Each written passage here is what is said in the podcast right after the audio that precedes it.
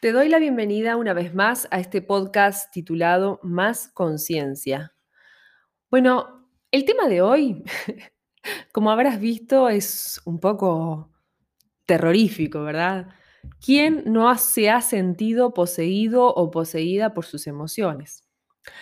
Como habrás visto en los episodios anteriores, hemos conversado, o mejor dicho, bueno, te he contado cómo las emociones nos afectan en nuestra salud, en el manejo de nuestro estrés, en la fortaleza o la debilidad de nuestro sistema inmunológico, en definitiva repercutiendo en nuestra calidad de vida. Entonces, un poco la reflexión de hoy es, bueno, ¿qué hacemos con estas emociones? Por eso lo titulé así, poseída por mis emociones. ¿Eres de las personas que ante una súbita emoción se dejan tomar por ella y reaccionan intempestivamente, eh, de forma sorpresiva, podríamos decir que hasta agresiva, o en casos extremos también retraídas, ¿verdad? Eh, quedando incluso paralizadas o paralizados ante la situación que provoca esa emoción. Em, ¿Por qué esta reflexión? Porque, seamos sinceros, acá eh, no creo que ni haya, no haya ningún monje tibetano que esté escuchando este podcast. O sea, yo misma, que me dedico a la gestión emocional, tengo momentos en los cuales puedo sentir mi cuerpo, estar en el presente y preguntarme a mí misma, ¿qué estoy sintiendo? ¿Qué me está pasando? ¿Cuándo dejamos de sentir estas emociones? Nunca. Somos seres humanos. La emoción forma parte de nosotros. Forma parte, como hemos visto ya en otros episodios, de nuestra supervivencia como individuo y como especie. La diferencia está en qué hago con esas emociones, cómo las gestiono. El monje tibetano, ante una emoción, y esto eh, lo digo no porque yo sea un monje tibetano ni porque haya practicado, sino porque obviamente leo, me informo y demás. Siempre le digo a mis alumnos, es muy fácil mantenernos en armonía y en equilibrio meditando las 24 horas del día en un templo o no las 24, la gran parte del día en un templo. Llámese ashram de la India o, bueno, otro tipo de templos como los monjes tibetanos, ¿verdad? Los templos budistas. No.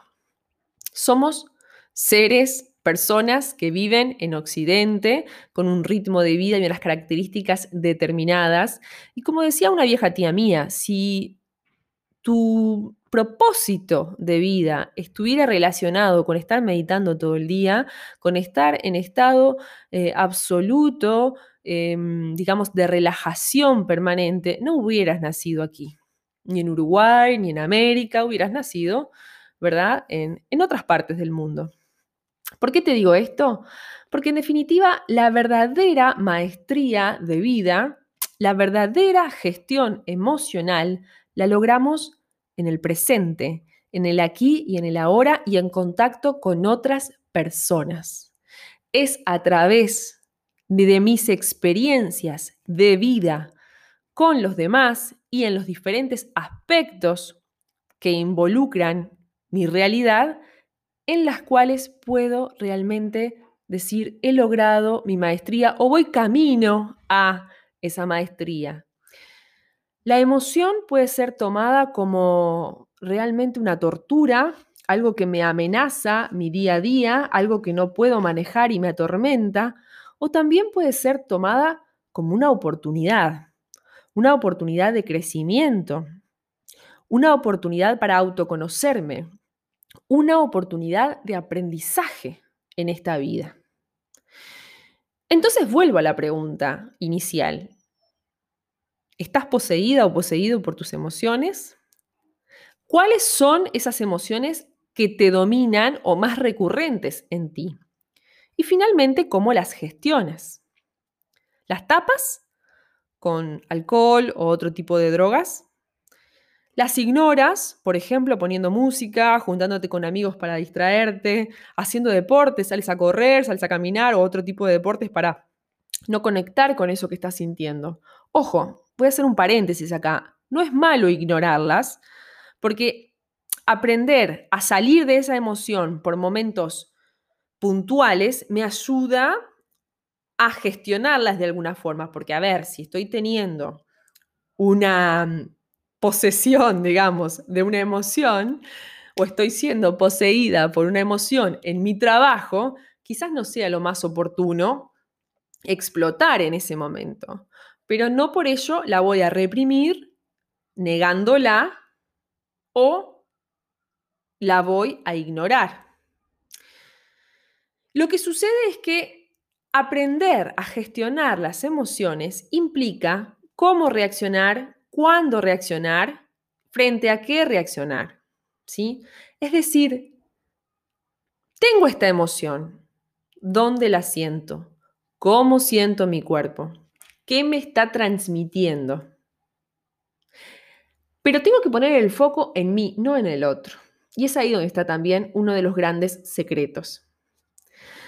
Cuando yo les hablo de gestión emocional, te estoy hablando de que te des la oportunidad de zambullirte de, entera o entero en esa emoción, que permitas, sí, que esa emoción te posea, ¿sí?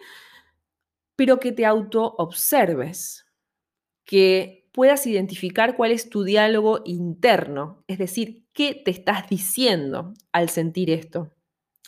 Y de esa manera te permitas conocer cuál es el mensaje que tiene esta emoción para ti.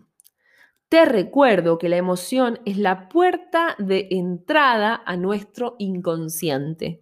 Es realmente un tesoro que nos va a permitir llegar a ese momento o a esos puntos en nuestra vida que no hemos sanado, que aún nos duelen. Entonces, ¿qué hace la vida? Y bueno, nos presenta una y otra vez situaciones similares para que podamos aprender de ella, para que podamos trascenderla y sanarla. Así que bueno, ten en cuenta cuando sientas miedo, rabia, asco, tristeza, que si la tapas o la ignoras, por algún lado va a seguir manifestándose. Puede ser un síntoma físico, una enfermedad, puede ser un problema de vínculo, de relacionamiento con otros, pueden ser dificultades económicas, o sea, múltiples, múltiples situaciones en las cuales puede manifestarse esa información. Mientras que si te das la oportunidad de observar esa emoción, de observarte a ti misma o a ti mismo y permitirte abrirte a lo que tiene que mostrarte, bueno, ahí estarás comenzando a sanar y estarás comenzando a reprogramar tus creencias, tu mente inconsciente para crear una nueva realidad y dejarte de repetir esos momentos, esas historias que tanto te atormentan.